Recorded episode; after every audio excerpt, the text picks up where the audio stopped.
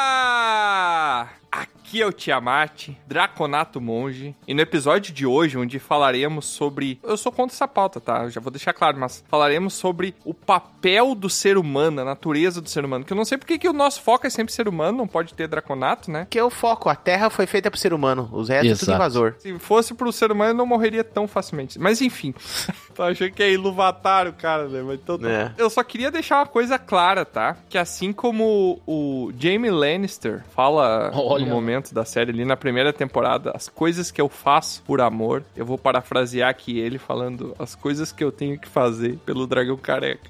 Tive que assistir aquele filme de novo, a natureza selvagem, tive que assistir essa porcaria. Fiquei com inveja porque eu que queria ter assistido ele Eu mais uma também vez. queria ter assistido. Quem é que recomendou pro Tiamat esse filme aí? Podia ter recomendado pra mim. Fui eu. Ah, A ideia era um recomendar um filme pro outro pra gente assistir, né? Cada um Isso. passar um filme pro outro. Dentro Uhum. de uma temática chamada. Chamado que entra? Deu gancho só. filmes ruins. Filmes ruins. Filmes que vão fazer você pensar sobre a condição humana, Ah, sobre a sua muito bom. natureza, Ah. relação com sociedade e natureza. Isso aí. Besteira aí. Gente, deselegante. Olá, aqui é o Troá, humano bardo. E por falar em humano, o ser humano é uma bosta. É verdade. Quer dizer, às vezes não. Que isso? É o Anilista 2023. Pô, eu tava brincando no começo, não é pra pegar tão pesado assim. Não, essa é a citação minha própria. Eu tô me autocitando, tá? Ah, tá. Tu, na tua condição humana, diz que o humano é uma bosta. Humano Bar da Humano Hipótese. Bar. Sou um humano bardo. Troca o humano bar, né? Aí, aproveitando pra falar nisso, ó, eu não- até agora não falei nada errado, mas uma pessoa da guilda veio conversar comigo esses dias e falou uma coisa que me, me fez sentir melhor. Ela disse que quando uma pessoa fala muitas coisas erradas, é porque talvez o subconsciente dela tá tentando comunicar com ela. E que é bom ela escrever isso pra se lembrar de coisas. É droga em todo lugar, Simone. Tem uns remédios que a pessoa pode tomar tal, tal. Resolve isso aí. Eu fiquei. Pode Quando a ser. pessoa erra, teu subconsciente eu acho que é o mais ativo que eu já conheci na vida. Mas é exato, cara. Deve ser alguma coisa. Demência? Pega cada palavra que tu fala errado e faz uma frase com ela. Não, se cada palavra é o subconsciente tentando comunicar alguma coisa, o subconsciente do Troá também quer fazer podcast, né? Porque Cara, não, isso é sério. Já falar pensou se, duas horas. Já pensou se uma sílaba de uma palavra que eu falei errado encaixa com uma sílaba de outra e vai formando coisas, cara? Exato. E será que o teu subconsciente não quer se libertar de ti, Troar? Ah, tal isso sim. qual o filme que eu vou falar? Ó, Ah, olha aí, olha já aí. tem spoiler Olha. A aí. liberdade do subconsciente. Ah, vai ter spoiler, já vamos falar. Todo episódio do Dragão Careca tem spoiler, já falamos isso. É, menos. Não, isso também. Não, esse vai ter. Vai ter de pelo menos quatro filmes. Mas são filmes antigos, gente. Não É. precisa se preocupar. E a gente vai avisar antes, tá? Antes de você. No caso, a gente avisou, né? Eu não vou avisar. Fica ligado aí. Não, não, mas vamos falar do nome do filme pra pessoa não desconectar agora. ah, sim, não, exato. Se tá ouvindo, Até não agora o sairia pessoal não agora, sabe, né? Do que, que a gente vai Tem na falar. descrição, hein? Às vezes não. Lê. O Bruno trata muito mal o teleouvinte, né? Como é que pode? Olá, aqui é o Aurim, Halfling Feiticeiro, e no Teatro da Vida, o meu papel é o papel higiênico. Esse é o tal de um cagão. Eu só passo por merda. Ou tá na merda ou tá no rolo. Vai falar isso. Eu achei que ia ser papel de trouxa. É, eu tô no pé de boca. Mas não de deixa bobo. de ser, né? Porque é o papel com o pior papel do papel é esse papel aí. Como assim? Não entendi. Não Entendi muito bem o que eu falei, mas. papel entendi né? do papel, esse nada. papel. E quem será que faz o papel de robobo? Ô, e qual papel higiênico tu usa, Aurim? Olá, aqui é o Bron e hoje nós aqui no Dragão Careca iremos quebrar duas regras. Eu entendi a referência. As duas primeiras. Ah, Eita. Qual que é a primeira regra? Não se fala sobre o Clube da Luta. Ah, já tem os spoilers do filme aí. E a segunda também. Por quê, bro? Porque regras são feitas para serem quebradas. Ah. Que bom. Obrigado. Ah, que bom. Que bom. Que bom. A Aventureiras e aventureiros, vó no Bunnies e sejam bem-vindas e bem-vindos a mais um episódio de Dragão Careca, onde falaremos aqui sobre quatro filmes. Já vamos falar quais são os quatro filmes, né? Vamos. No meu é Na Droga dessa Porcaria de Natureza Selvagem. Que foi recomendada por mim. Você vai ser odiado pelos nossos teleouvintes, Não é Tiamat. bem assim o título. Não, é na natureza selvagem. Na Natureza Selvagem. Into the Wild. Into the Ah. Wild. Parecia um eco do Troá, né? Porque eu falei junto. Ah. A grande história de Alexander Supertramp. Eu não entendi o que ele falou. Super Tramp. É, também conhecido como Christopher, né? Chris. Mas enfim, quais são os filmes de vocês aí? Ah, e o Bron me recomendou um grande filme aí, famoso por ser vários. Como é que se fala quando tem mais de um filme? É um Múltiplos. remakes. Vários remakes, remakes, remakes. E tem uma animação famosa da Disney aí, né? Só que o filme que eu vi, o último filme que saiu sobre a lenda do Tarzan. Olha aí. Ah, não. Com a Margot Robbie? Com a Margot Robin, o carinha lá do Scarguard e o. Troá, não, Troá, não. Eu tinha te recomendado o desenho da Disney, Troá. Não vão gravar mais. Como é que é o nome da atriz? Margot Robin. Errou. Robin. Robin. E o Batman, cadê o Batman? Scarguard e tem também o. Não consegue, né, Tro? Não consegue. Não, tem o Scarguard Não consegue, né? e o Samuel L. Jackson. Olha aí. Bom, o Bron foi o Clube da Luta, que foi eu que recomendei, né, eu acho. Foi. Então, eu recomendei o Clube da Luta pro Bron. Isso. Qual filme tu recomendou, Bron? Eu recomendei o Tarzan, Troá, mas não o Tarzan novo, o Tarzan da Disney, o clássico. Na Ah, próxima vez tu fala direito, então. Tenha fé em tudo que acredita, Ed Mota e Phil Collins. Mas quem que me recomendou o negócio? É, o Aurim recomendou. o Aurim se recomendou o filme. Porque se o Troá recomendou pro Tiamat, quem que... Não, tá errado isso Que aí. organização boa, né? Quem é que escreveu os papelzinhos? Alguém errou. A laranja mecânica foi recomendada por quem? Ah, eu coloquei meu nome no Laranja Mecânica. O Aurim se recomendou. Laurin queria muito ver esse filme Aham. e criou uma pauta pra desculpa pra ver o filme. Só eu que tive que assistir uma coisa contra a minha vontade, então é isso. ah, que bom, bom saber. e antes da gente começar esse nosso episódio, olha quem tá vindo ali diretamente da selva, ó. Olha ali. Ah, não. Com um cipózinho. Diretamente da selva. No meio das folhagens balançando. É, Não, Ah, não sério, combina bom, muito bom. com ele, né? Tu fez as esteirinhas pra ele andar na, na grama? Sim, essas esteirinhas aí são baseadas no Johnny 5. Conhece? Lembra? Ninguém conhece essas referências de idoso. Johnny Five? Eu não gostava. Não, em português é 5 mesmo, tá? não precisa traduzir pra inglês. Não lembro dele. Caraca, não lembro do falei. Johnny 5. é- Era um dos filmes. Curto Circuito, eu acho que é o nome do filme. Ah, eu sei daquele robozinho, né? Johnny Five. Nossa, eu adorava. Eu pegava as caixas de remédio da minha mãe, Tomava tudo. O quê? Por isso que tá assim, né? que explicaria muita coisa, né? Mas não... Eu pegava as caixas e eu tentava fazer réplicas do Johnny 5 com palitos de picolé e as caixinhas. Nossa, que criativo ele era. Já contou isso aí. Nunca deu certo. Mas enfim, vamos lá, Robobo. Passa os anúncios da semana aí pra gente, por favor.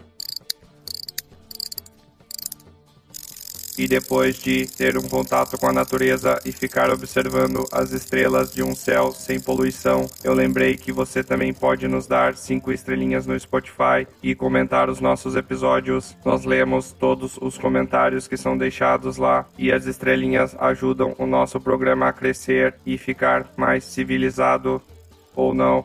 E ser civilizado tem a ver com ser sociável. E para ser mais sociável ainda, não deixe de nos seguir nas nossas redes sociais, como o Instagram, Twitter e até TikTok. Basta procurar por Dragão Careca ou acessar via links que estão na descrição. Lá você poderá encontrar conteúdos exclusivos do Dragão Careca, como as historinhas que está tá sendo postada semanalmente no nosso Instagram. E já que você está no Instagram, não deixe de postar suas fotos super fashion utilizando as camisetas do Dragão Careca. Temos estampas para todas as classes e níveis de personagem. Não deixe de conferir, links na descrição também. E já que você quer fazer parte da nossa tribo, considere apoiar o Dragão Careca através da guilda do Dragão um Careca. Com apenas 10 peças de cobre, você já faz parte do nosso grupo e pode interagir diretamente com os participantes desse episódio, além de ficar sabendo de detalhes dos bastidores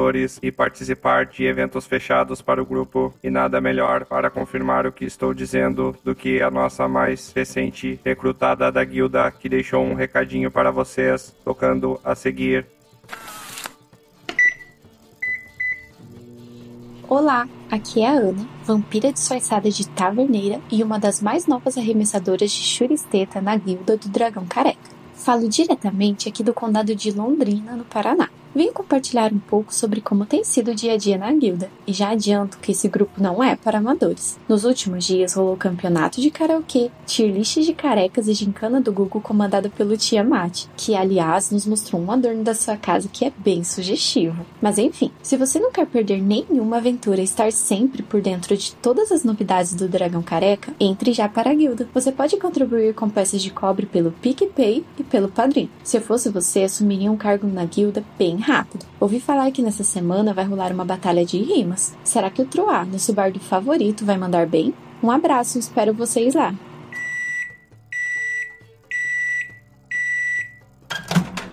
Obrigado pelo seu recado, correspondente. E é muito triste saber que, assim como o Tiamat que não consegue fugir da sociedade, eu não consigo fugir desse grupo que me despreza tanto.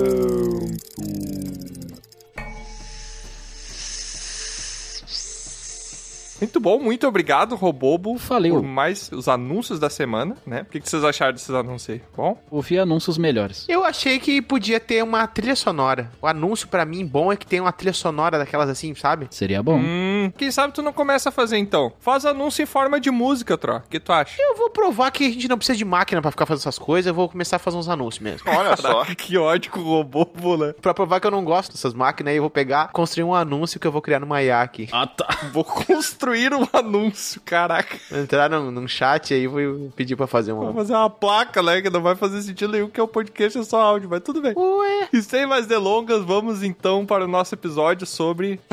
Fala aí, Bron, como é que é o título? Filmes bons. Não. Não? é? Natureza mecânica. Natureza mecânica do, A lenda da natureza mecânica. do Tarzan. Tarzan da luta. Ensaio sobre o papel do ser humano. Nossa, chato bom, então esse foi, foi melhor. Boa.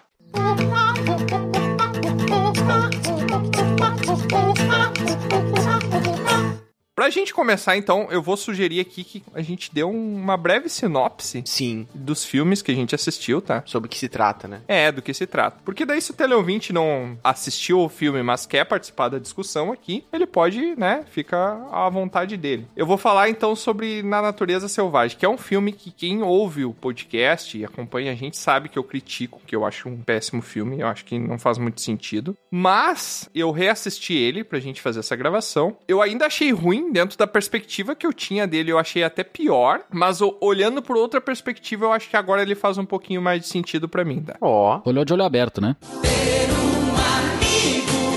Sim, com os olhos bem abertos. Só pra saber. Ele é um rapaz que se forma na faculdade, termina a faculdade e ele meio que rejeita a sociedade, O sistema. a organização, o sistema capitalista ali do meio onde ele vive. Uhum. Ele rejeita, ele simplesmente decide, ah, vou ser um mendigo. Que deselegante. E aí ele Caraca. acha... Não, não.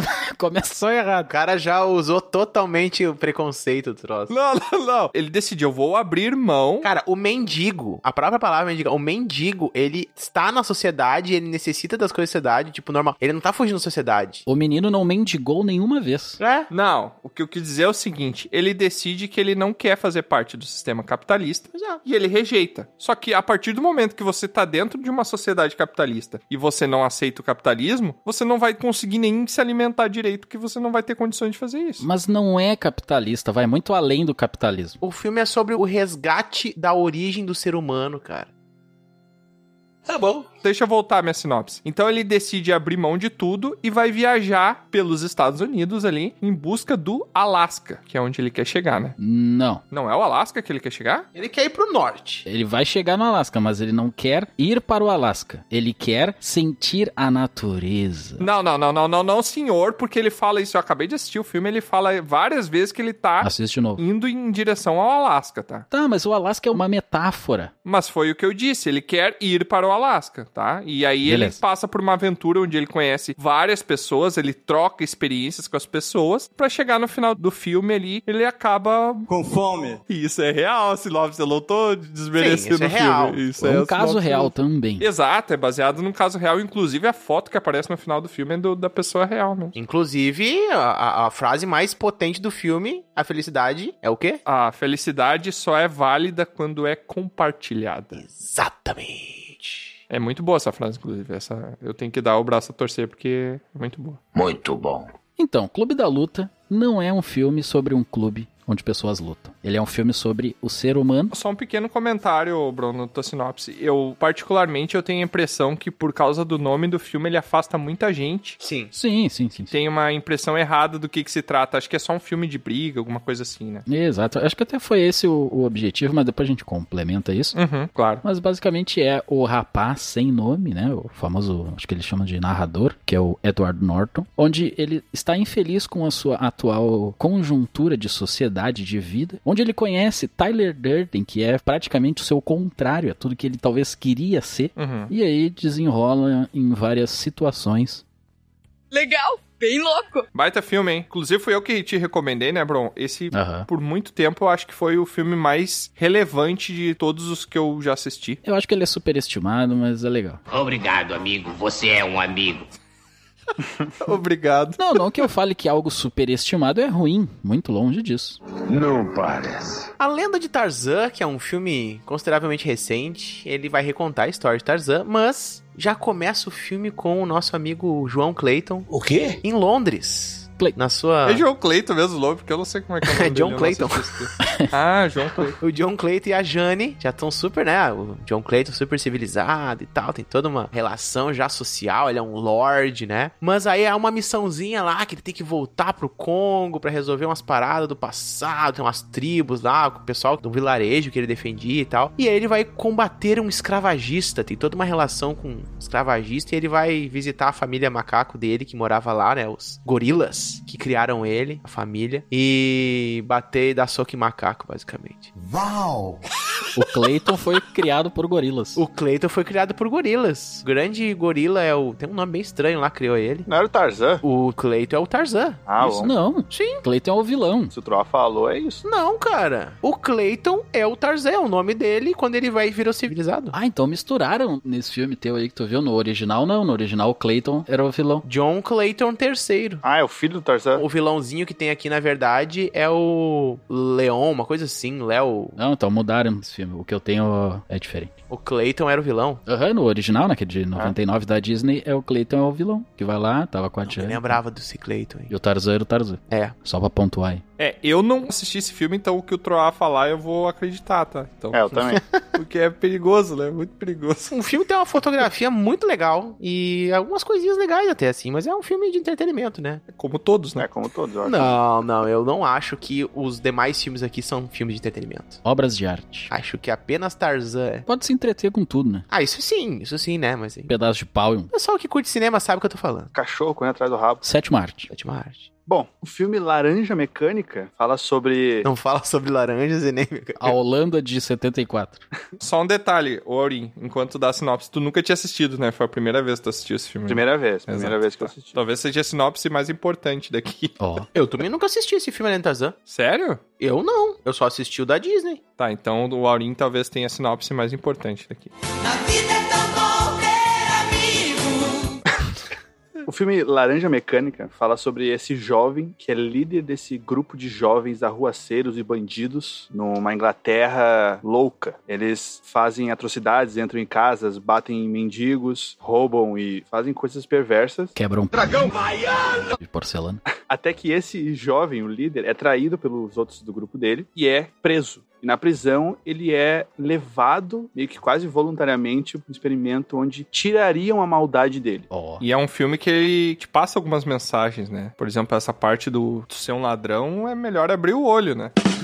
Ah, tava pensando em fazer uma piada. Eu vou ser crucificado aqui, tá? Mas pra mim, o Laranja Mecânica também é um filme superestimado. Eu não gostei quando assisti. E eu sei que ele é cult. É, que é cult, O pessoal né? faz camiseta com um personagem ali. E eu, cara, eu assisti. Talvez eu tenha que reassistir ele, tá? Mas eu não deu muito certo com a natureza É selvagem. um filme datado, achei. É, ele é um filme datado e ele é um filme bobo. Eu acho o roteiro dele meio ruim, cara. Para com isso aí, tira isso aí, Simone! Não, não fala isso, cara. Que que é isso? Não, não, não, não. Datado tava bom já. Rapaz, dessa idade falando essas coisas.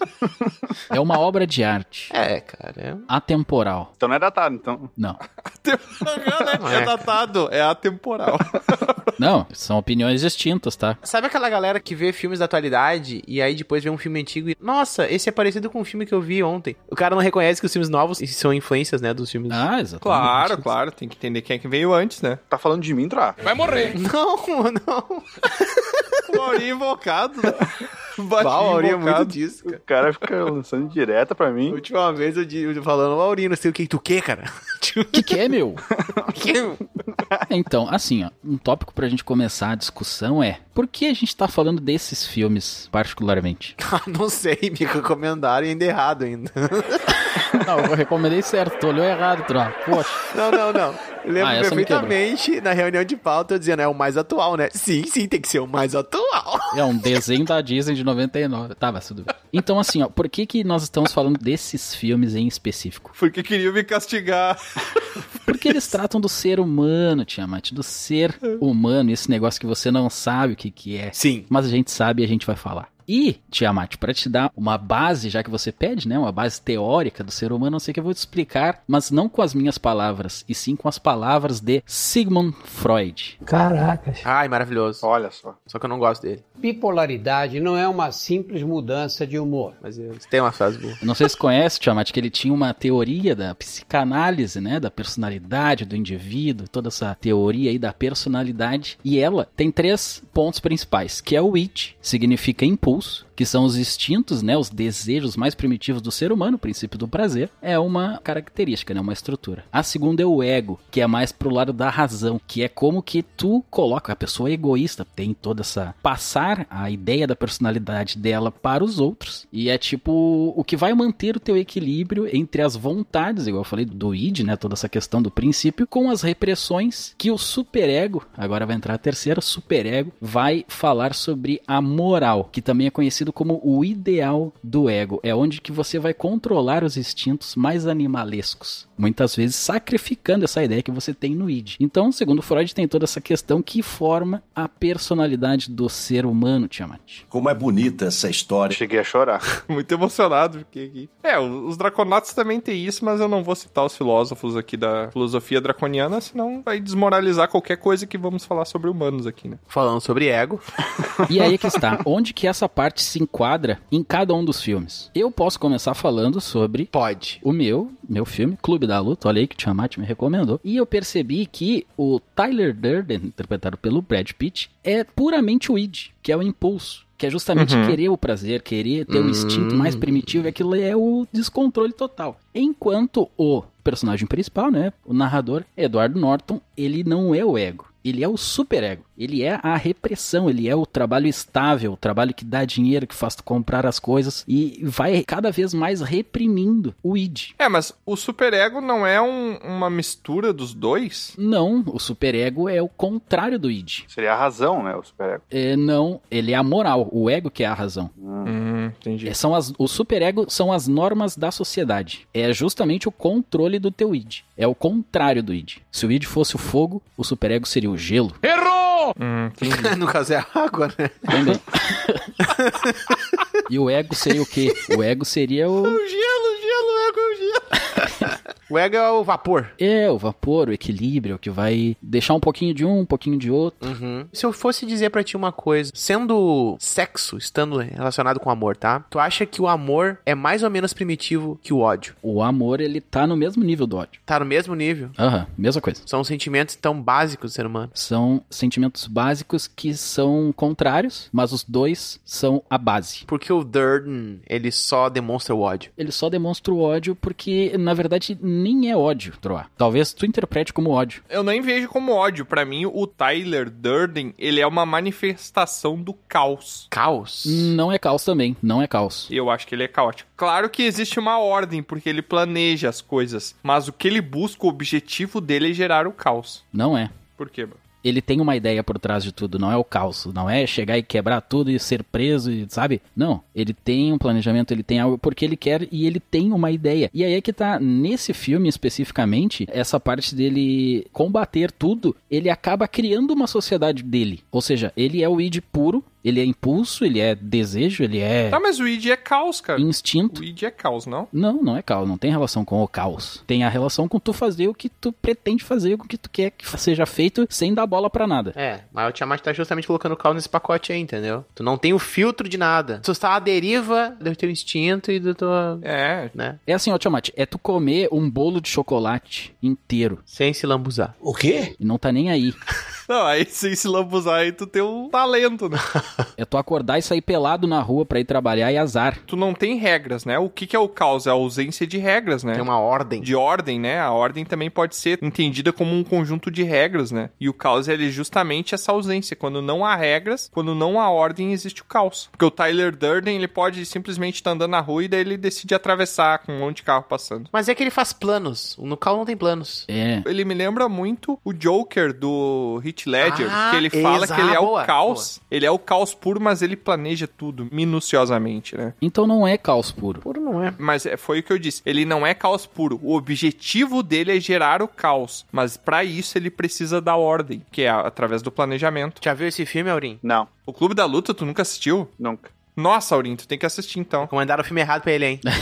que filmaço. Ô, Aurinho, assiste hoje. eu também acho um filme muito superestimado, hein? No mesmo pacote quase do... do... Sério? Eu acho também. Eu acho que não é essa coca toda aí, não. Por que tu não acha ele bom? Ó, só lembrando aqui, a gente tem o spoiler principal do filme que a gente não falou e que o Aurinho não assistiu. Então a gente não pode tocar nesse spoiler que faz toda a diferença pro filme. Eu já sei, já. Eu já sei desse spoiler. Que merda. É, Droga. Exatamente. Eu assisti sem o spoiler e esse spoiler faz toda a diferença no filme. E tem que assistir duas vezes. Depois Exato. que tu descobre. hum, tu começa a Isso que eu ver... falo. Esse filme é um filme que ele é dois filmes em um só. A versão do filme que tu não sabe, tu não assistiu todo ele, e depois tem uma outra versão que é criada nesse filme a partir do momento que tu assistiu todo ele. Por isso que eu achei ele muito bom. E tem também, tecnicamente, easter eggs que tu pode depois descobrir que tu nunca percebeu no filme, né? É a segunda vez, é o que eu tô falando? Ah, na segunda vez eu não peguei o easter egg todo. Nossa, tem um monte de easter egg. Mas a primeira vez eu já tinha visto um, um flashzinho lá, de um framezinho que aparece o Durden lá. O Pinto? Ah, não, o Pinto, é, o Pinto... Eu vi o Pinto É, eu vi o Pinto também. na primeira vez. Que pinto? Tem um Pinto que aparece, um framezinho de Pinto. O filhotinho de galinha? É claro. E por que que tu acha que ele é superestimado, Trato? Não me respondeu ainda. Porque ele tá entrando nesse pacote cult aí também, nos primeiros Mind Blow e com um plot twist, esse tipo de coisa assim, sabe? Mas eu, eu acho que ele só ganhou uma fama a mais justamente pra um momento que tava carente desses tipos de filme, assim, e aí ele se tornou o pop, sabe? Pra mim ele não acrescenta muito, a história dele é muito interessante, ele tem um drama legal, tem a Bohan Carter também, que já vale já 50% do filme, E ela é muito esposa, né? ela é muito esposa. pra você, teleouvinte, que acompanha o Dragão Careca desde os primórdios aí, sabe a referência disso. Exatamente. Às vezes não. Tá, mas eu quero saber qual é a ligação que todos esses filmes têm. Onde que eles se conectam? Bron falou exatamente onde ele se conecta. Hum, Que interessante, hein? é essa teoria do Freud de ter o, o id, é isso? Aham. O id, o ego e o superego. Da teoria da personalidade. É porque assim, ó, imagina, a lenda do Tarzan, né, inicialmente, conta de um de uma criança, né, que os pais delas tiveram essa criança no meio do mato, uma selva, e depois que esses pais morreram, ela foi criada por macacos. Ela foi criada por gorilas. Então ela foi aceita ali numa, eu não sei como é que se chama o conjunto de gorilas, Alcateia. Tava ruim. a vara de gorila. Agora parece que piorou. Vale. Para mesmo. Não é de porcos, é vara, eu acho. Alcateia de É louco. um grupo de, de gorilas na selva, né? Que pega essa criança e começa a criar. Aí, a história do Tarzan é um livro bem antigo, lá de 1900, início de 1900, né? Que é meio baseado até na lenda de Roma. É um bando. Ou uma macacada pode ser também. Uma macacária também. Macarronada. Ô, cara burro. É onde se inspira Mogli, é onde se inspira a lenda de criação de Roma. Somente o necessário, o extraordinário é demais. Exato. E assim, ó, seria possível se se o ser humano nascesse num meio selvagem, ele se tornar apenas selvagem, ele não tem nenhuma relação com o lado humano, então seria possível ele meio que esquecesse outra genética dele, que, enfim, levou anos e anos supostamente pra evoluir, né? Então meio que esse questionamento. Só que o Tarzan, ele é um exemplo de um cara que vai pra sociedade. E aí ele entra no, no quê? No superego, principalmente, né? Ele vem pro controle. E aí o que que acontece? Ele vai abrir mão dos impulsos dele, que por um animal com certeza não tem essa referência de id, ego e superego, é só instinto. O Tarzan, ele é um exemplo que ele tem só o id e depois ele aprende a ter o superego, porque ele vai aprendendo a viver em sociedade e eu acho que só depois ele tem o ego, né? Exato. Porque primeiro ele tem que aprender o que que é certo e errado e aprender a usar o bom senso pra isso, que é o superego. Aí é que tá, na verdade ele tem o ego da macacada. Que seria? da razão em viver na sociedade de macacos. Depois ele troca para dos humanos. E tem um momento que ele vai enfrentar um gorila, que é um antigo amigo dele, gorila. Lá vem o homem macaco correndo atrás de mim. Para com isso. Exato. E aí ele tem, olha só, a audácia de enfrentar peito a peito. Joga um excremento no amigo. Não, muito pelo contrário, os dois correm na direção do outro e dão um soco no outro. Mas sentam-lhe o É, e soco. Aí a gente vê que começa a mentirada, né? Porque se um gorila te dá um soco, não Sim. sobra muito lugar. Não, mas o Tarzan, É o só Clayton. um- Mas era um soco no soco, é. O soco deles bateu. no- Soco. Isso. Ah, E um braço do Tarzan cairia, né? Se fosse Aham. um verso um pouquinho mais realista. Não, mas o, o Tarzan, ele tem um- uma estrutura corporal diferenciada, entendeu? Ele até mostra, tem, no começo do filme ele tá com as criancinhas no museu lá e tal, e ele mostra que a mão dele é mais grossa, a mão grossona assim, sabe? E ela dobra de um jeito diferente e tal. Ia ser muito legal, muito legal se o Darwin tivesse vivo pra assistir esse filme. Exatamente. e aí dá uns flashbacks de como ele era quando ele era criancinha e tal, né? Enfim, né? E aí ele volta pra lá, conhece a- uma tribo lá de pessoas que ele ajudava, e descobre que tem um cara escravagista lá, tem toda uma treta, uns caras roubando diamantes e tal. Nazistas, nazistas, falta nazista. É, não, é uma galerinha lá que colonizadores, né, e tal. E o que que acontece? Ele se junta com a selva toda, os animais da selva, pra enfrentar essa galera. E aí, altas confusões, né, no- nesse lugar. Hoje, na sessão da tarde. No universo também realista, eles perdem porque os caras têm armas, né? Não, aí é que tá, não, não há arma, porque o, Ferro. ele toma um... É soco de gorila. Exatamente. Eles brigam no soco. dá que eu te dou outro. E o legal dessa questão da condição humana é justamente questionar isso, né? Seria possível? Eu acho que entra muito em relação ao na natureza selvagem, porque o Supertramp lá ele quer entrar nessa conexão mais primitiva, ele quer abrir mão do sistema pra se conectar com o que ele acha que é o real. Uhum. É o Tarzan ao contrário. O ser humano, por natureza, ele sempre teve relação com o mundo natural. E aos poucos ele foi construindo um mundo inteligível Uhum. foi construindo uma sociedade, tem toda essa questão, né? E aí, isso é tudo um simulacro. O verso é repetido 44 vezes. Eu gosto dessa palavra, bro. É. Aí chega o ponto que eu mudei a minha percepção, porque se eu fosse pensar desse mesmo jeito que tu, foi o que eu falei. Eu até acharia o filme mais idiota do que eu achava antes. Eu assisti o filme de novo e pra mim eu vi uma perspectiva que ele não é um filme sobre a conexão do homem com a natureza. Não, não, não. Ele é um filme sobre a conexão na- com a natureza. Vamos falar certinho agora? Eu não acho Mas- isso. É isso que eu tô dizendo. Cara, mas para, deixa eu explicar. Vai lá. Para, para, para. Ele não teria nenhuma dessas conexões se ele não tivesse o contato com o mundo civilizado, porque ele consome todos os autores possíveis,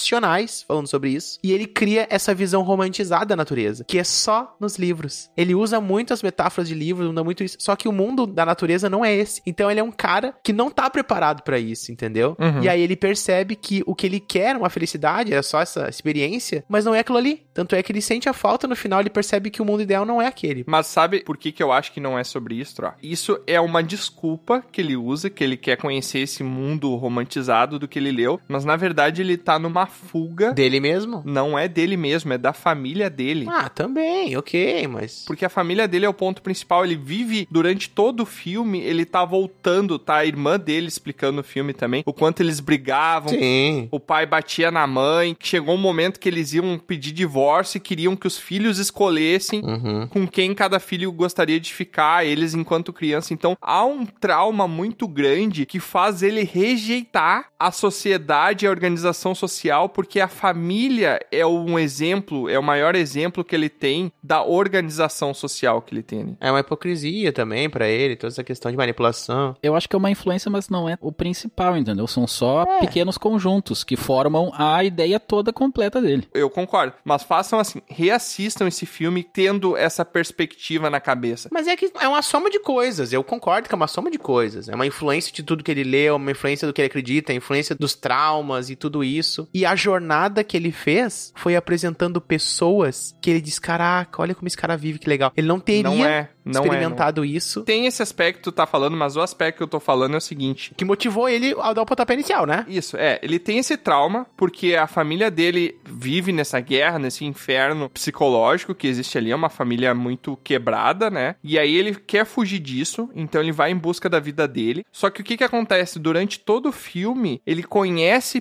pessoas que dão um âmbito familiar para ele. E por ele estar tá nessa negação da família, porque ele tem um um trauma como aquilo. Como, por exemplo, ele conhece aquele casal de hippies. Sim. A mulher do casal, ela vê ele como um filho. Cara, o velhinho aquele também vê ele como um filho. O velhinho quer adotar ele e ele vai embora. Ele tá fugindo da família. Sim, porque isso tudo vai manter ele afastado do objetivo dele, que é ficar sozinho e ir pro norte, entendeu? É que aí que tá. Na minha leitura, não é por isso que ele tá. Não é por causa do objetivo. Ai, porque eu quero ir pra natureza. É justamente porque ele pensa assim: ter uma família é ruim. Ter uma família, a família não faz bem. Foi a família que me fez chegar a esse ponto, entendeu? Ele rejeita toda a família. E daí, naquele momento que ele realmente alcança aquele objetivo dele de ficar isolado na natureza, ele não alcançou o objetivo final, cara, chegar no Alasca, enfim. Ele meio que se ilha ali, porque ele, depois ele tenta ir embora e não consegue mais, né? Então ele meio que se prende na natureza. Quando ele chega naquele momento que ele tem justamente a frase que tu comentou, né? Que a felicidade só vale quando ela é compartilhada, ele entende que a visão que ele tinha não é o absoluto. Ele rejeitou várias famílias maravilhosas que queriam ter ele por perto, porque ele tinha esse trauma. Então eu tive essa leitura. Até o filme cresceu para mim. Porque se fosse só um filme, ah, eu rejeito a sociedade, eu quero ir pro mato, passar trabalho aqui, não sei caçar, vou aprender a caçar, quero ficar fedorento, ser expulso de trem, uh, essas coisas. Se fosse só isso, o filme é pequeno. Não, cara, é que tu, Tiamat, não tem essa perspectiva. Para ti não faz sentido uma pessoa não tendo traumas, não tendo problema nenhum, ela por si só querer fazer isso. Pra ti não faz sentido. Para mim faz total sentido. Esse, o trauma dele é a família ruim que ele tem lá eh, de princípio. E aí se ele descobre uma família boa, não, então o que eu tenho como família que eu não quero, que eu quero me livrar disso, é uma coisa ruim. Vou lá, ah, conheci uma boa, que é o senhor lá, o velhinho, o casal. Eu vejo que isso é legal, por que, que eu não vou querer ter uma família agora que eu sei que família não é só aquela coisa ruim que eu conheço? Porque não é assim que trauma funciona, Bruno. É. Tu tá pensando totalmente com a razão. Não é, ai, ah, agora eu sei que essa família é boa. Não, na versão dele, por mais que tudo aponte que é bom, ele tem um trauma que vai empurrar ele. Isso é do próprio instinto do humano. A partir do momento que ele descobre que se ele chutar uma pedra ele vai quebrar o pé, pode ter uma pedra de plástico que ele não vai chutar, porque ele acha que ele vai quebrar o pé, entendeu? Mas aí nesse caso ele chutou porque ele sabe que família é uma coisa boa. Ele chega no final do filme, que a conclusão inicial que ele tinha, que era horrível viver nessa sociedade que era a família dele, não se enquadra a todas as famílias. E aí foi a compreensão que eu tive que é no momento que ele cria essa frase, entendeu? Que é um arrependimento. Então esse filme, o final desse filme é sobre um arrependimento dele. Ele teve uma jornada onde ele teve todas as chances de ter essa estrutura familiar novamente e ele repudiou tudo porque no começo ele teve um trauma. Um filme sobre arrependimento. O filme inteiro tá tentando mostrar para ele que não é bem assim, que tem o lado bom disso também e por um trauma ele não consegue, entendeu? É o Mago de Oz, cara. O fundo é mesmo aquela clichêzona. O homem por trás da cortina. Não, não. De nada como o meu lar, entende? Tipo, essa parada assim, né? O cara tava fugindo dele mesmo. Só que a grande questão não é essa. Eu tô querendo questionar o seguinte: mesmo ele não tendo um trauma, vamos supor, mesmo a pessoa não tendo um trauma. Quer fazer um exercício aqui? Não necessariamente, tá? Porque essa é a tua leitura. Tu acha que o trauma foi um grande influenciador, tá? Uhum. Eu já acho que não. Ele pode ter sido um pontapé. Mas mesmo a pessoa não tendo um trauma, vamos supor, ela pode por si só querer esse contato com a natureza. A pessoa pode decidir isso pra vida dela. É, não é que ela tá decidindo ter dificuldade necessariamente. Não é que ela tá dizendo, ah, eu vou abandonar tudo que é bom do sociedade, não é isso. É que pro Tiamat é isso. Pro Tiamat realmente, tipo, não faz sentido tu sair do mundo urbanizado. Eu já discuti várias coisas com o Tiamat sobre isso e tal, e eu cheguei a essa conclusão, né? Porque aí ele, essa leitura é impossível. Só que eu fico pensando, a grande questão do filme é ele teve tantas influências de livros que ele leu, tantos, principalmente o Thoreau. O Thoreau é o principal filósofo ali que ele vai. Filósofo não, ele escreve romance, mas basicamente ele tem essa filosofia que ele escreveu o Walden, A Vida no Bosque, e que é o que influencia todos os outros, essa era dos dos hippies e tal, né? Todo esse movimento. E ele começou a ler tudo isso, romantizou toda essa parada e pensou: caraca, velho, que incrível. Ele somou o útil ao agradável e partiu, entendeu? Só que ele percebeu que não era bem assim. Nos livros é uma coisa, na vida real é outra. Então tem um pouco de tudo, cara. Tu não concorda que é uma fuga dele? Sim, claro, é uma fuga, mas é uma fuga, principalmente uma fuga dele mesmo, que se torna uma fuga dele mesmo, sabe? Eu acho que é uma fuga da relação que ele vivia com a família. É, não, é uma soma, cara. Eu acho mais legal ver essa soma de tudo, porque daí o filme se torna mais complexo, sabe? Eu acho que é uma soma também. É que se tu reduzir a uma coisa a algo, fica muito tosco, sabe? Fica muito. É, é sociedade no geral. O que eu tô tentando falar é chegar no âmago da causa, entendeu? O causal daquilo. Nessa não sociedade perfeita que seria, ah, viver na floresta, viver no meio do mato, ele viu nessa. Uma oposição ao estado dele. Ele viu como uma solução do problema dele. É, mas ok. Ele viu um- como uma forma de solucionar o problema dele. É que isso é uma interpretação do Tiamat, tá? Assim como a do Troy, a minha também. A do Aurinca eu não sei qual é. Você assistiu esse filme, Aurim? Não. Do Natureza Selvagem? É, então não adianta. Eu não assisti nenhum filme que vocês assistiram. É Que merda, hein? Vai conseguir contribuir bastante né? Tipo, na discussão.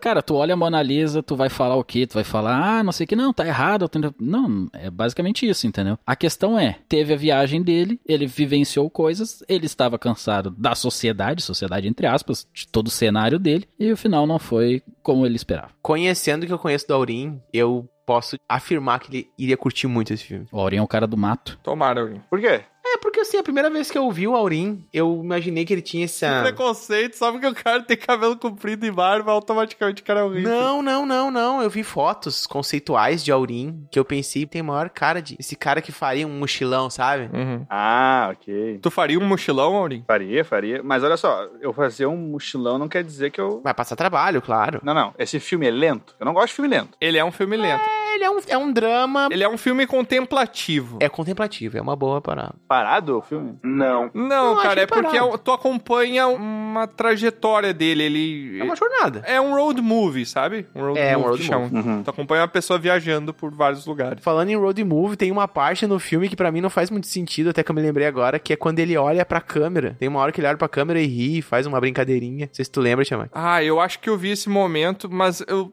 Pois é, é uma quebra de quarta parede que. Ele tá comendo uma maçã, aí ele fala da maçã, e daqui a pouco ele olha pra câmera. A melhor maçã. Passou batido porque eu tô tão acostumado nesses filmes que Aham. todos agora quebram parede, que o cara olha e fala alguma coisa que eu nem percebi, mas é, não conversa com o resto do filme, né? É tipo, é só um erro do ator ali, eu acho, né? E aí eles aproveitaram, acharam legal, sei lá. É.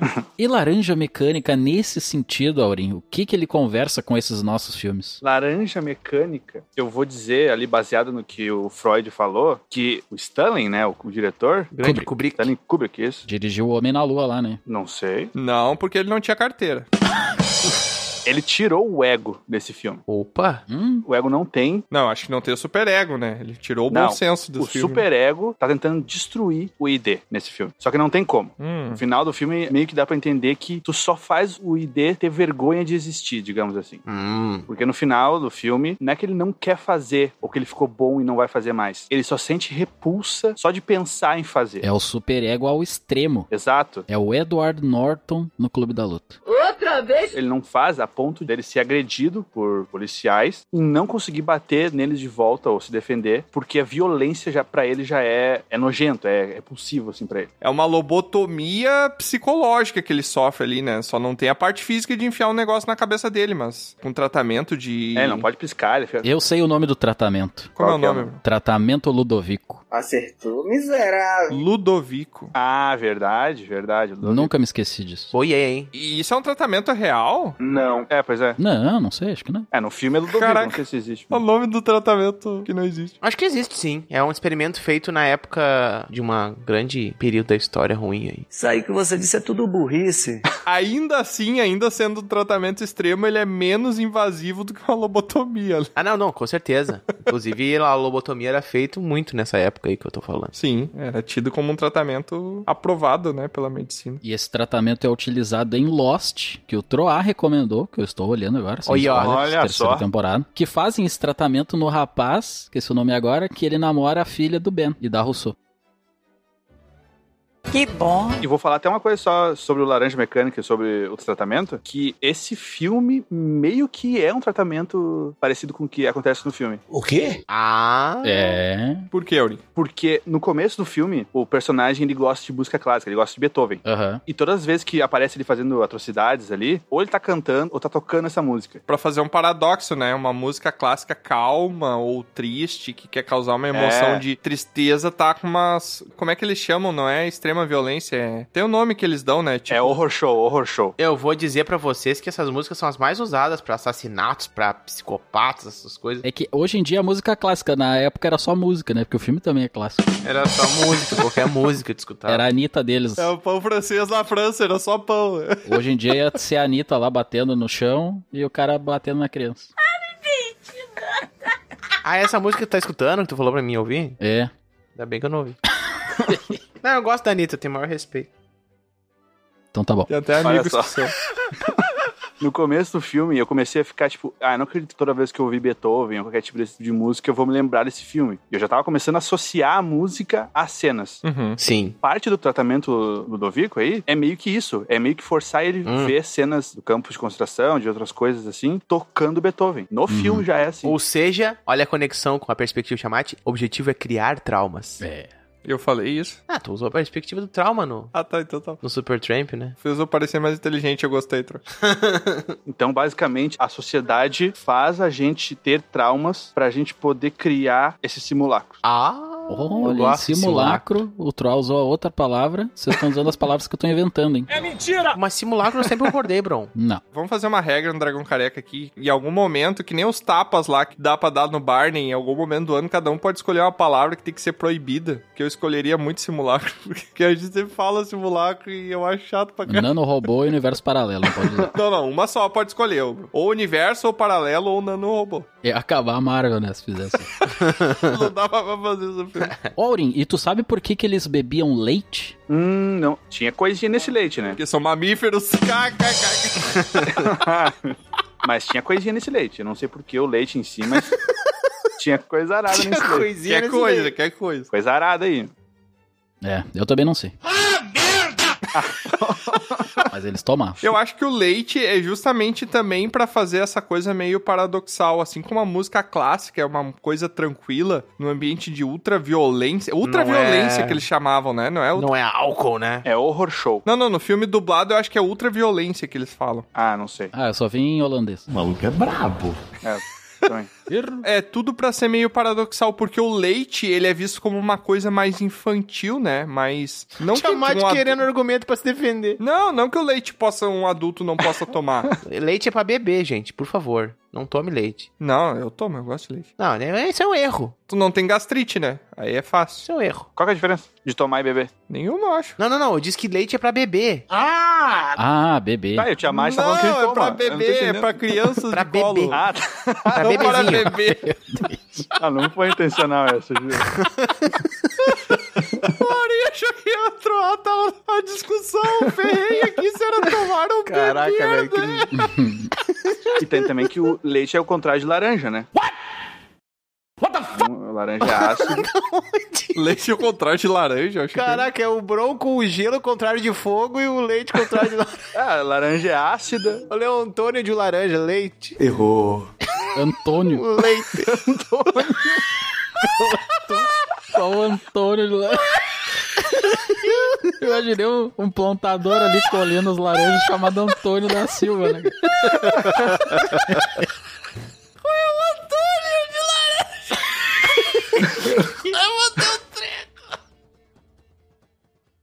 Faleceu. O que, que vocês acharam da evolução dos personagens? Vocês acham que eles evoluíram ao longo do filme? Porque, vendo da perspectiva que eu vi do Natureza Selvagem, já falando do meu filme, eu vejo que ele evoluiu, a ponto dele se arrepender, né? Que também é um traço de evolução, né? Tu reconhecer um momento de falha ali e se arrepender. Há um arrependimento, mas que só foi percebido por causa dessa jornada, né? Então. É. Sim, ele evolui na jornada, né? O personagem evolui É, na aquela coisa assim, tipo, a gente só valoriza quando a gente não tem mais, sabe essa paradinha assim, sabe? Uhum. É um pouco essa conversa, né? Pra mim faz sentido pensar assim. Mas é sempre uma perspectiva, porque o caso do Tarzan, ele nasceu num contexto selvagem, foi depois pra civilidade e aí ele tem um resgate, né? Um retorno. É meio que tu questiona assim, né? Qual é a natureza do ser humano? A natureza do ser humano é essa, nascer numa cidade e ficar dentro de uma casa, assim? Eu só parei os filmes do personagem filosófico que lembrou, botou o Tarzan pra assistir.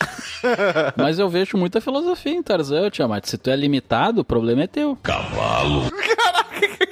Não consegue ver além da sua fuça. Não, pode ter, mas perto dos outros ele tá, tipo, nota 2 e os outros estão 10, né? No nível É de... que eu falei o da Disney, o Troll olhou errado. É, não, poxa. Ah, eu vou ficar vendo o cara pegando, prendendo o, o cipó no rabo. O quê?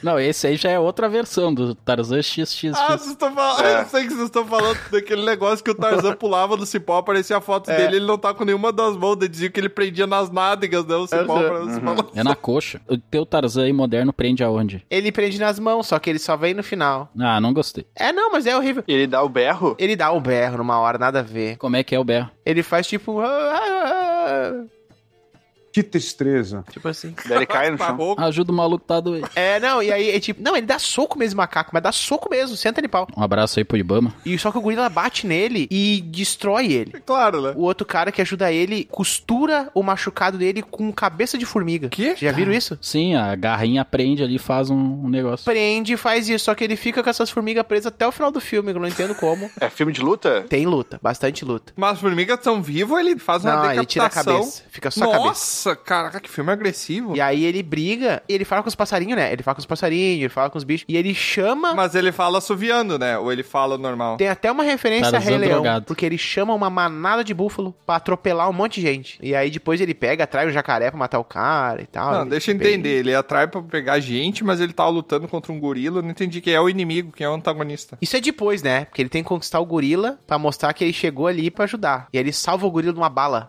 Ele empurra o gorila pra não tomar um tiro. Ele ia se engasgar? Ah, não, uma bala de revólver. Uma bala de revólver. E aí o gorila pega, e olha pra ele e diz assim: Caraca, velho, me salvou, sabe? Ele reconhece. É a redenção. O gorila falou isso? Caraca. Não, tu sente, né, que ele fala isso. Ah, bom. então tem sentimento no filme. Tem muito, cara. Muito sentimento que a Jane, ela vem, ela é a mulher do Clayton, né? Do Tarzan. E a Jane vai junto. E aí ela j- se envolve com os macacos tudo também. E ela salva o cara. E aí eles beijam, tem todas. É assim, né? Na chuva. Tem chuva, eles se beijam. Ah, beijo na chuva eu acho muito triste. Não, é sempre tem. Eu tenho problema com chuva, né? Tá, outro, mas ele não fica dividido entre a sociedade humana e a sociedade animal. Não, cara, ele reconhece e tem instinto, né? Ele termina onde? Ele volta pra casa. Qual casa? Ué, cara, ele volta pra Inglaterra. Ah, no Tarzan da Disney ele permanece com toda a família na floresta. É. Ah, eu tô rateando, cara. Ele permanece sim. Eu não tô louco! Eu não tô louco! Mas eu acho que ele vai embora, porque Porra, ele, ele salva a galera. Viu bem o filme, né? Ficou bom. É que finda ele se balançando no cipó. Não entendi nada. Eu também. Dormi. Bem faceiro. Ele finda se balançando no cipó, mas pelo que eu entendi, ele tá só dando um tchau pra galera, porque ele ia voltar com a Jane. Ah, tá, tu ficou imaginando. E dá, eu acho que vai acontecer isso. Não, ele conversou e disse assim: ah, eu vou só dar ali um rolê com os macacos e já volto. Ah, é legal. Eles tinham que voltar, eu acho. Então ele evoluiu, então. Não, cara, é Do homem pro perspectiva, cara. O que eu tô falando é, é perspectiva, porque pra ele, a civilidade é um atraso. Sim, pra ele é inversão, né? É. Os animais são mais civilizados do que o animal homem, né? E eu concordo em parte com isso. Quando tu é tolhido, tu tá se, tá se podando. Como assim? Não entendi. A liberdade tá em não ter o, o que que é? Que é o contrário da liberdade? Qual é o Antônio da liberdade? Deixa, deixa ele se enrolar, deu- dá o tempo. Amarras sociais. As amarras sociais. Entendi. Eu nem sei se é isso. Esse programa aqui tá uma porra. Tá, no Clube da Luta, o que, que acontece? Ele muda a personalidade, e aí assim, ó, o nosso querido Edward Norton, ele acaba descobrindo no final, a lição principal do filme que eu tirei é que de nada adianta o que você faz. Seja você mesmo. Uau! É sério que foi isso que tu tirou do Seja você mesmo. Foi isso. Foi Clube da Luta que tu assistiu ou tu assistiu uma versão que também não era que deu troado, Tarzan? Ou seja, Clube da Luta, Tarzan foi a mesma coisa, porque ele foi ele mesmo, renegou a sociedade. Ah. Clube da Luta Tarzan, é a mesma coisa, Brown 2023. Into the Wild, o que, que aconteceu? Ele viu que deveria ter ficado com a família dele, se arrependeu, que nem o Tiamat falou. Uhum. E o Laranja Mecânica também. Não, laranja. Pera aí, Não. Laurinho. O que, que É, tu daí acha? não, Deixa o daí Laurinho não. falar, caraca. Não, Cara, não. eu concluí pro Laurinho. Laranja Mecânica, ele Ele é remoldado pra viver em sociedade. Ele é remoldado, mas não funciona. todo mundo volta pro princípio, Tiamat. Isso que eu quero dizer. Porque no fundo, o ser humano nunca consegue moldar a sua verdadeira natureza. Consegue. A natureza do ser humano é se adaptar, não é? Não, é se adaptar como um todo à natureza, mas o ser humano, eu acho que ele tem ali um, ele nasceu, ele é daquele jeito ali, e por mais que ele tenha as influências do meio, ele tem uma base genética, sei lá. Isso aí é nada mais, nada menos que falta de informação. Caraca, interessante tu falar isso, Troa, porque eu ouvi um podcast científico essa semana refutando tudo que tu falou. O podcast pode estar errado. É verdade isso. É, eu também tava vendo uma vez que tudo é uma questão geográfica. Sim. Que o lugar que tu nasce, exatamente, o ponto de latitude e longitude define quem você vai ser. Eu acho que não, Troa. Astrologia não. O quê? Bruxelas é a capital de qual país, Troa? Bruxelas é a capital da Bélgica. Muito bom. E era uma questão geográfica isso aí. Ô, Troa, eu acho que não, Troa. A pessoa, independente de onde ela nasça, ela vai ser ela mesma. Mas a sociedade não deixa, Troa. Exato. Que sociedade é essa? Aí sim, pode ser a região, metrópole, da onde que você nasce, ali geográfica, que nem tu falou, mas a pessoa vai querer ser ela mesma, mas ela não vai conseguir, assim como os filmes Tá. retrataram. E o que é ser ela mesma, bro? É, o que é ser ela mesma? O ela mesma é a, é a genética, então. Ela mesma é o id mais puro possível. É o espírito, é o ânimos. É a vontade, é o desejo, é o instinto primitivo selvagem. Eu discordo um pouco disso, mas isso eu acho que é um assunto pra gente discutir em outro podcast. É, isso é um outro, né? Porque é o que é o ser. É. Aí é outra coisa, hein? E o que é querer? Ó. O que é querer Verbo ser. to be. Se você gostou desse tipo de assunto mais filosófico, envie um pergaminho para Dragal Careca. Porra! 20 anos de curso, porra! Errou. Dragão arroba careca, não. Envia, Dragão envia para careca. Dragão Careca, a gente não vai receber. É. Envie um pergaminho para contato arroba dragãocareca.com e diga se você gostaria que fizéssemos mais episódios nessa temática. Sim. Não, e contribua também, não é só falar assim, quero que façam mais episódios É, sobre exato. temática. Contribua com a sua percepção. Diga o que você acha, discorde da gente. Exato. Ou concorde também, né? Mas é mais legal discordar, porque aí a gente pode zoar com mais propriedade. Debochar de você. É.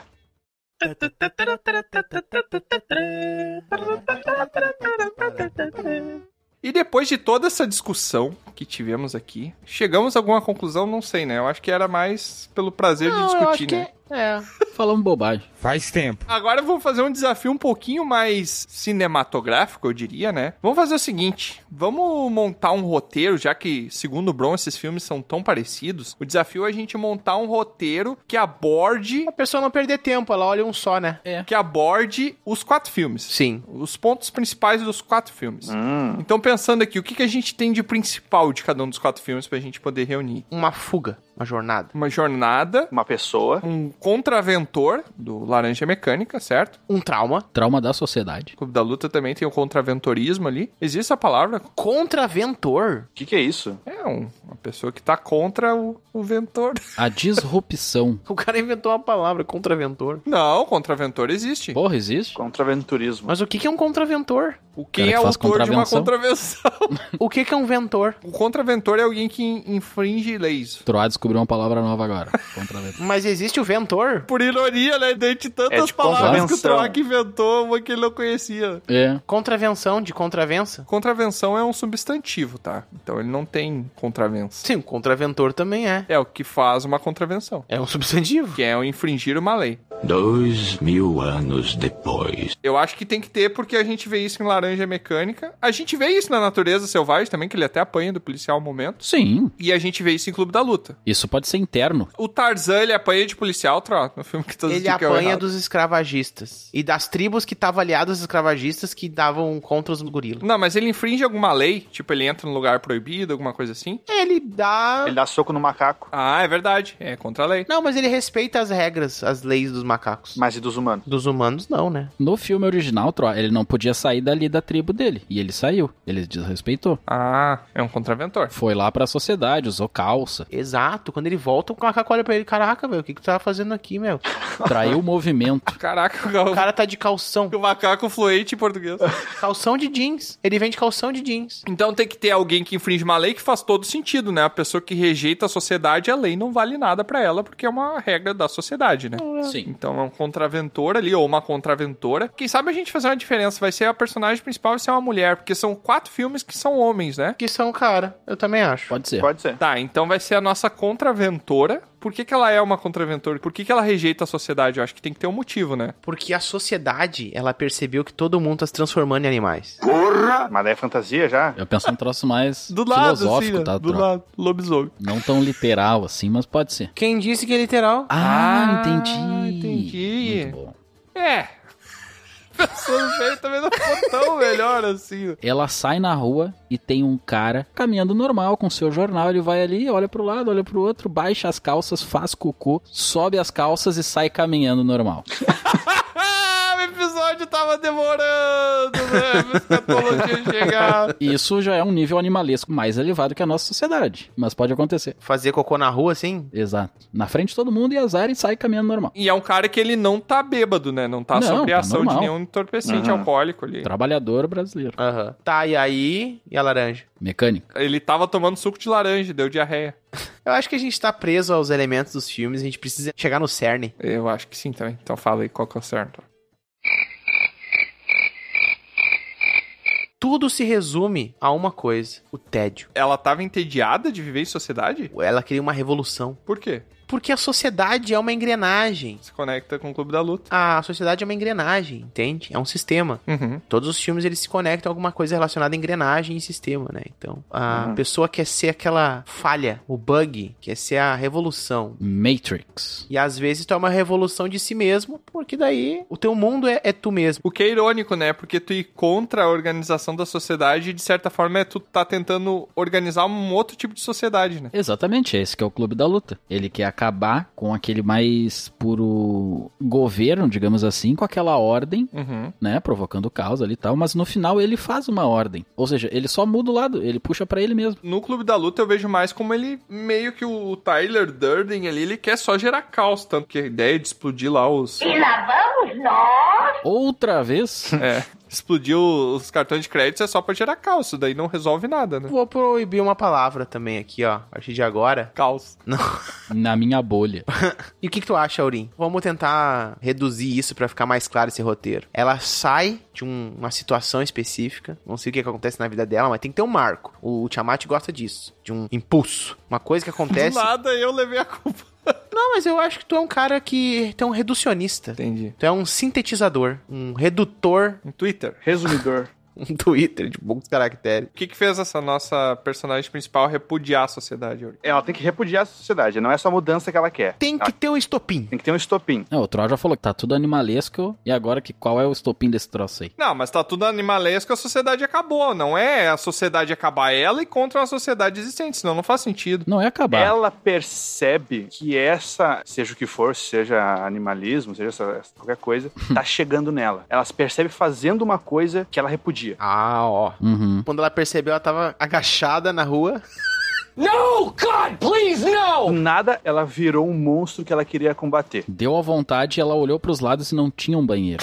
Ela tá tão enxertada na sociedade que ela viu aquele comportamento e ela só replicou sem pensar. Exato. E daí, quando ela se dá por conta, ela já tá replicando porque aquilo ali só vai, só vai na onda, sabe? Quando alguém começa a fazer, vira um trending no mundo que a gente tá e daqui a pouco tá todo mundo repetindo aquele comportamento. O famoso comportamento de manada. E daí ela se liga nisso e ela é como se fosse um indivíduo que saiu de um transe, como se a sociedade fosse uma hipnose gigante e ela foi a única pessoa que acordou. Tá, mas a questão é o que aconteceu que fez ela. Opa, peraí, cara. E aí, o que, que tá acontecendo, meu Deus? Eu já imaginei por outro lado, que ela tava assim, Fez cocô na mão. Não, aí é que tá. Ela só tinha na casa dela um banheiro. O único banheiro da cidade tava na casa dela porque todo mundo fazia cocô na rua. E tu fala que eu sou um reducionista, Ah, o né, último Troá? banheiro. Exatamente. E só que uma hora ela tava na rua, não dava tempo dela chegar em casa e ela deu aquela vontade, ela não tinha o que fazer. Ela falou: Cara, eu vou ter que fazer isso aqui porque eu tô procurando aqui já meia hora e não tem mais nada aqui perto. Todos os banheiros não existem mais porque as pessoas não usam, entendeu? E isso que deixou ela maluca. E ela fez e gostou de ter feito na rua. Ah, É um alívio, né? E daí esse é um problema. Então ela fez algo que ela não gostava, que ela julgava, e daí ela gostou. E aí isso gerou um conflito interno nela entre fazer o que é prazeroso, fazer o id, né? Isso. Ou fazer o que ela julga que é o bom senso, que é usar o banheiro. Sim. Ela criou regras pra ela que ninguém tá seguindo e que ela sente horrível por quebrar. E qual é a jornada dela que vai afastar ela desse lugar? Acabou o papel. Ela abre uma construtora de banheiros e constrói um banheiro em cada esquina da cidade. Esquilo. Mas é só ela que vai usar, então é tipo um banheiro privativo. Mas todo mundo começa a falar assim: mas por que isso? Por que, que estão construindo banheiros? Se A gente não usa e tal. E aí ela começa a usar e começa a dar o exemplo de usar. E aí todo mundo percebe que é muito melhor usar o banheiro. E aí depois ela descobre que a empresa que fez isso, na verdade, tem um escoamento, né, dos detritos. Uhum. Todos eles levavam pra dentro da casa dela. Como assim? Não entendi. Como assim? Entra na filosofia. Eu não entendi. Tá, mas daí virou absurdo já daí. O Rubens Barrichello entra no estádio. Que absurdo, cara. Não, não, não, não. Agora virou absurdo. Agora que. A, a cara toda cheia de merda, não dá, né, meu? Não tem o que fazer. Mas aí é a fuga. É só mentirado, né? Ah, isso não.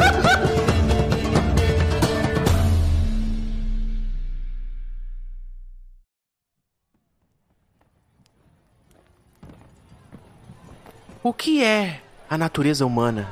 Digo, qual a sua real naturalidade? É, depois dessa conversa instigante que tivemos, comecei a pensar mais nesse famoso cara que nasceu no meio selvagem e depois acabou se tornando mais civilizado. Nesse cara aí que luta brutalmente e que é de poucas palavras. Não, não, eu não tô me referindo ao Tarzan. Eu estou falando do meu amigo bárbaro, Bron. Quando jovem, Bron já era um exímio caçador em sua tribo. Desbravava os campos e bosques de caça no entorno de sua aldeia e trazia o alimento para seu povo. Aprendeu desde cedo a sua relação com a natureza e a domá-la. Para muitos, suas atitudes poderiam parecer nada civilizadas. Outras pessoas o chamariam de bárbaro, inclusive, mas isso seria apenas um apelido ignorante. Bron até mesmo desconhecia essa palavra. Mas algo nesse jovem caçador tribal sempre dizia que aquele não era o seu lugar. Muitas vezes ele se sentia deslocado, fazia suas tarefas e empenhava seu papel na tribo, mas sentia que queria algo a mais. Numa certa tarde, quando Bron estava se refestelando próximo à cascata, nos longínquos territórios da selva esquecida, avistou algo que chamou a sua atenção. Um homem lagarto, vermelho, meditando sobre uma pedra abaixo da queda d'água. Aquilo mudaria para sempre sua visão de mundo. Ele nunca havia visto nada parecido antes. Suas vestes sugeriam que ele vinha de um outro lugar. Não querendo chamar a atenção, Bron o observou por um tempo, ali escondido nas folhagens. Mas logo resolveu pegar o caminho de volta para sua tribo. Andando, a sua cabeça balançava em pensamentos profundos. Quem era aquele homem? O que será que há além das montanhas, além da selva? E se ele viajasse por aí para conhecer? E se ele abandonasse sua tribo? E sabendo de todos esses questionamentos, como um bom bardo que sou, eu tento sempre traduzir em versos quando conto essa sua história.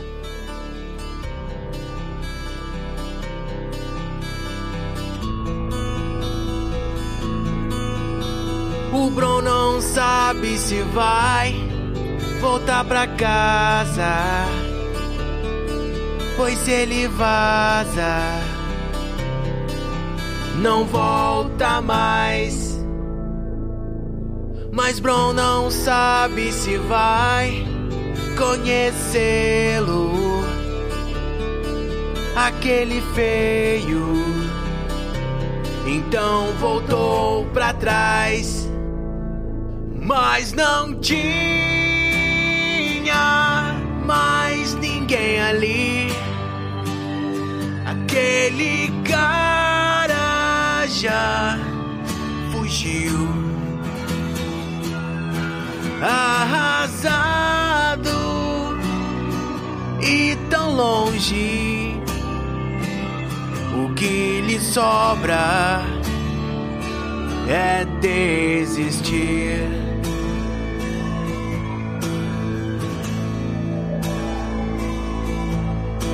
O Bruno não sabe se vai tentar achá-lo. Lagarto, cadê tu? Tu, tu. Mas Bron não sabe se vai e no caminho andando sozinho encontrou o estranho estava bem ali e lhe disse o seu nome e contou que era um monge. O que ele quer já vai descobrir.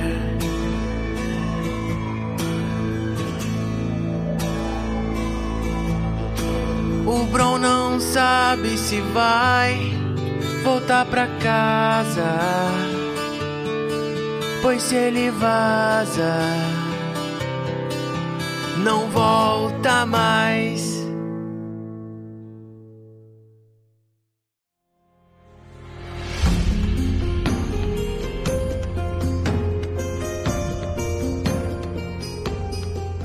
E mais um episódio chega ao fim. Esperamos que tenha sido uma ótima aventura. Se você quiser descobrir mais sobre o grupo, é só entrar nos links na descrição do episódio. Foi muito bom ter sua companhia até aqui, mas agora o bardo se despede. Obrigado por nos acompanhar e até a próxima!